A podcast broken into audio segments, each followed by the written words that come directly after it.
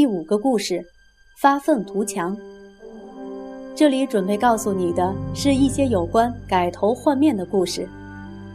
衣服旧了要换新装，房子破了要重新装潢。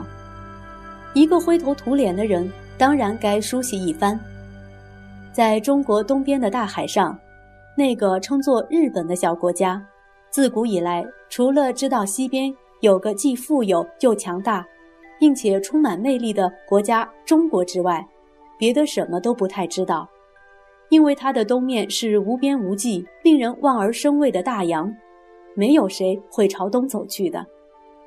日本人长久以来都向中国朝贡，希望能从中国得到一些新奇的知识、有用的技术，好让自己变得更聪明些。就连他们使用的文字，也是从中国学去的呢。一千多年就这样过去了。有一天，日本人发现高鼻子、蓝眼睛的西方人竟然出现在自己的岛上，并且还不断要大家信奉一种怪里怪气、称作耶稣基督的宗教。日本的统治者不喜欢这些西洋人，于是下令驱逐他们，而且还禁止日本人出国。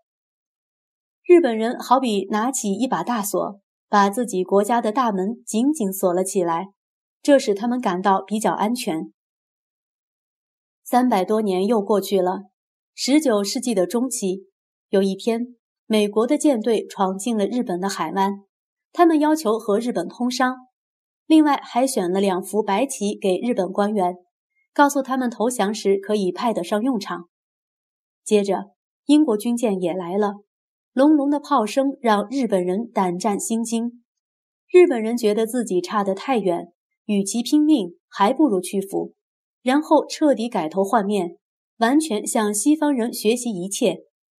他们像一群刚刚开学、准备发奋学习的学生那样，为自己定下了新的计划。在中国接二连三被洋人打败之后，许多人也恨不得自己的国家能在一夕之间强大起来。大家热烈地讨论争辩，如何才能使中国不再受欺侮？最后，他们得到一个答案，那就是西洋人强大是因为船比较坚实，炮比较猛力。如果学到他们制造新武器和船舰的秘诀，就可以不再怕他们了。于是，有一批官员便开始了发愤图强的计划。他们买了很多西式武器，设了许多工厂。并且花贵的惊人的金钱，一口气建立了四支舰队，其中最令人骄傲的一支名叫北洋舰队。它比起世界上其他舰队毫不逊色。有人觉得，光是买别人的东西是不够的，还应该派人去学西方的知识和技术才对。于是，又有人跑到德国学陆军，跑去英国学海军，预备将来回国好好表现一下。在这之前，还有人提议，不妨选些聪明的孩子，早早送到国外留学，可能学得更彻底。所以，一批经过挑选后的小留学生出发了。他们为了一个伟大的计划而漂洋过海，努力学习。不过，朝廷怕他们忘了效忠皇帝，便规定他们必须定期遥向皇帝行叩首的礼节。然而，久了之后，朝廷派去监视他们的官员却发现。孩子们变得走路蹦蹦跳跳，不再像中国孩子那般庄重。有些人干脆脱掉长袍马褂，穿上了西式服装，把头上的辫子也剪了。朝廷认为这些都不是好的征兆，简直不成体统，因此后来便停办了小留学生的计划。至于庞大的海军建军计划，后来也因为慈禧太后要建一座美轮美奂的大庭园而告终。因为那要花上一千万两银钱才能完工。如今你若去到北京，不妨前往那座名叫颐和园的地方参观一下，它的豪华与巨大一定会让你觉得名不虚传。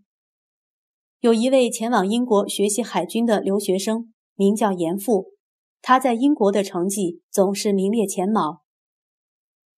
另外一位日本优秀的留学生，名叫伊藤博文。他无论怎么努力，成绩都没严复好。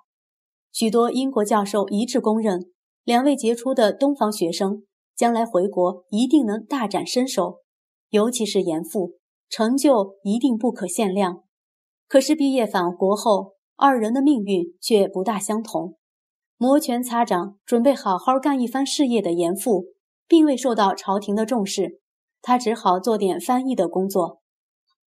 幸好他译的书籍让人看了，不仅大受启发，还会兴起发愤图强、改变国家民族的想法。不过那种影响比较缓慢，要经过多年才会发酵。伊藤博文回国后，果然做了首相。日本想要改头换面的计划，在他手里成绩斐然。日本学习西方学得又快又好，好到连西洋人都感到讶异。当日本觉得自己够强壮时，有一件事情是他们急于想做的，那就是学西方人那样，驾着船舰。赶紧去霸占一些地方。他们首先把舰队驶进了邻居朝鲜的港湾，用炮火逼迫朝鲜和他们通商，并要求朝鲜脱离中国的管辖。朝鲜向中国求救，清帝国只好出兵。于是，这两个号称发愤图强、改头换面的国家便爆发了冲突。清朝派出了令他们夸耀不已的北洋舰队，日本也派出了精锐的舰队。双方浩浩荡荡地摆开了阵势，大战一触即发。可是北洋舰队的司令却没有人听他的指挥，并且当他的指挥舰发出第一炮时，竟将指挥台给震垮了。原因是平时没保养，有些地方已经锈烂不堪了。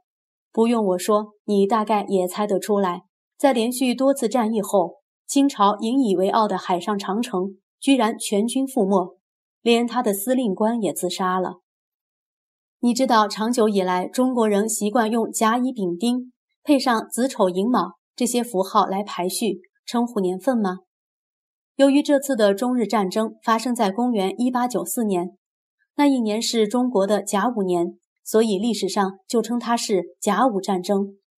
紧接着，日本便提出了凶狠的条件，慈禧太后觉得很烦恼。她不想让这件事打扰了她的六十大寿的生日庆宴，便派出一位叫李鸿章的大臣，尽快和日本签订好条约。他大概以为，只要条约签好，一切烦恼就结束了。由于签约的地点就在日本的马关这个地方，所以这条约就叫《马关条约》。许多中国人知道这消息后，都气得捶胸顿足，义愤填膺，因为条约中规定。必须把台湾、澎湖和辽东半岛全部割让给日本，朝鲜也必须脱离中国而独立。另外，还要中国赔偿两万万两银币。台湾人也痛恨流涕了，他们不愿被日本征服，许多人私下聚集在一起，和前来接收领土的日本军做了一场又一场的殊死战。他们从海边打到平地，从平地打到山上，直到弹尽粮绝，只好屈服了。至于辽东半岛，由于俄国、德国、法国都不甘心被日本夺走，所以便阻止日本占领。他们像一群分赃不均的强盗，引起了一阵内讧。结果日本只好把到嘴的肥肉吐了出来。不过他又向中国多要了三千万两银币，作为他的损失补偿。倒霉的清朝帝国似乎奄奄一息了。不过慈禧太后仍然大权在握。他和拥护他的大臣们，对于发愤图强、改头换面的事，似乎一点儿也没兴趣。说来听听，日本和中国差不多同时买了西方的军舰、大炮，但中国却一败涂地。你说得出原因吗？